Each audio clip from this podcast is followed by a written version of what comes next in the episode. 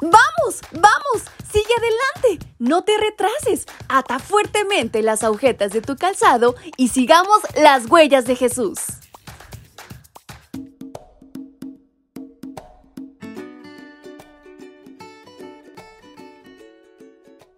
Chicos y chicas, ¿cómo están en esta mañana? Es un placer enorme para mí poder saludarles nuevamente en este su devocional para menores y adolescentes. Su amiga Fabi les acompaña y quiere recordarles lo valiosos que son para nuestro Dios, que no es casualidad que escuchen este audio. Y en esta mañana hay una gran enseñanza por descubrir. ¿Quieren saber de qué se trata? Pues vamos, acompáñenme.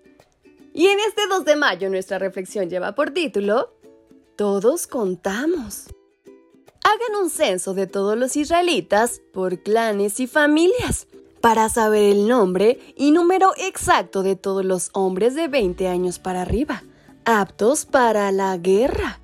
Libro de Números capítulo 1 versículos 2 al 3. Dios instruyó al pueblo durante 11 meses en el monte Sinaí. Ahora llegó el momento de reiniciar la marcha. Para eso era importante un censo de personas capaces de pelear, ya que en el trayecto enfrentarían obstáculos. Se contabilizaron 603.550. Desafortunadamente, el libro de números presenta lo que pudo ocurrir si Israel hubiera tenido fe y dependencia de Dios. En pocas semanas habría llegado a Canaán. En lugar de días, fueron 40 años los que transcurrieron. Así que las personas que conquistaron Canaán fueron los hijos de este grupo que fue censado. 40 años después, cuando estaban a punto de llegar, Dios ordenó un nuevo censo. En ese segundo censo, la cantidad fue muy parecida a la primera, 601.730. ¿Puedes creerlo? El censo transmite una cualidad divina que es el orden.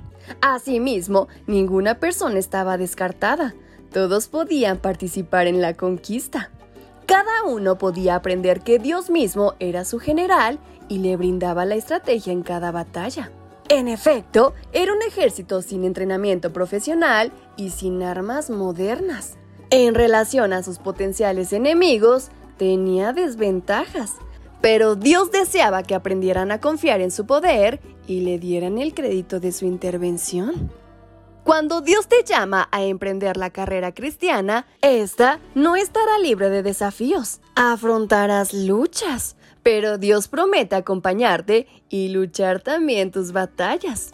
Solamente dale el primer lugar, confía en Él y obedece sus indicaciones por extrañas o absurdas que parezcan. Ahora no tienes que conquistar tierras, pero sí puedes permitirle a Dios conquistar los enemigos que son tus debilidades así como las tentaciones y defectos de carácter. Para que esto sea una realidad, atrévete a librar la principal batalla, la fundamental para que seas un vencedor. ¿Y sabes cuál es? La batalla de la fe. Fue el apóstol Pablo que le aconsejó al joven Timoteo librar esta batalla. ¿Y sabes en qué consiste? Que te esfuerces por seguir la justicia, la piedad, la fe el amor, la paciencia y la mansedumbre. Primera de Timoteo 6, 11 al 12.